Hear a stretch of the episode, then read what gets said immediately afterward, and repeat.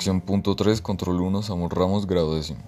Los personajes realmente relevantes para el desarrollo del relato hasta este punto de la novela son Dunia, Sonia, Lushin y claramente Raskolnikov. Empecemos con Dunia, una mujer honrada con un conjunto de valores bien establecido, dispuesta a sacrificarse por el bien de los demás, ante todo muy compasiva e independiente, y su accionar es siempre con un propósito definido, lo que es un común denominador con Raskolnikov la inteligencia, que les permite ser muy conscientes de sus actos y decisiones. Aún así, si lo pensamos con detenimiento, Dunia es el exacto opuesto a Raskolnikov en la novela. Mientras que Raskolnikov defiende ideas como la de que si se sacrifica a alguien con el fin de garantizar el bien de la sociedad no es un delito, Dunia siempre buscará el bien de los demás sin importar las consecuencias que tenga para ella. Ya habiendo hablado de Dunia y Raskolnikov, podemos proceder a hablar de Sonia, una mujer bastante tímida, reservada, pero muy empática. Esto es algo que comparten la mayoría de las mujeres en la novela.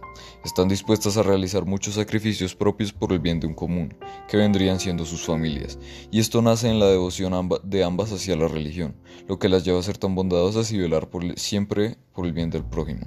Finalmente tenemos a Lushin, un ser egocéntrico, tacaño y de mente muy cerrada. Para él la única prioridad es el mismo y sus intereses. Podríamos relacionarlo con Rodia, que si bien tiene un propósito más profundo, no deja de ser egoísta al solo pensar en el hecho de comprobar una idea y no en lo que sienten los demás. Ahora, si pudiésemos hablar de un factor que relaciona a todos los personajes mencionados, es la pobreza. Al final todos provienen de esta, y, si, y es lo que los ha llevado a comportarse de tal manera. Los estragos que han atravesado son lo que los construye en sus perfiles psicológicos.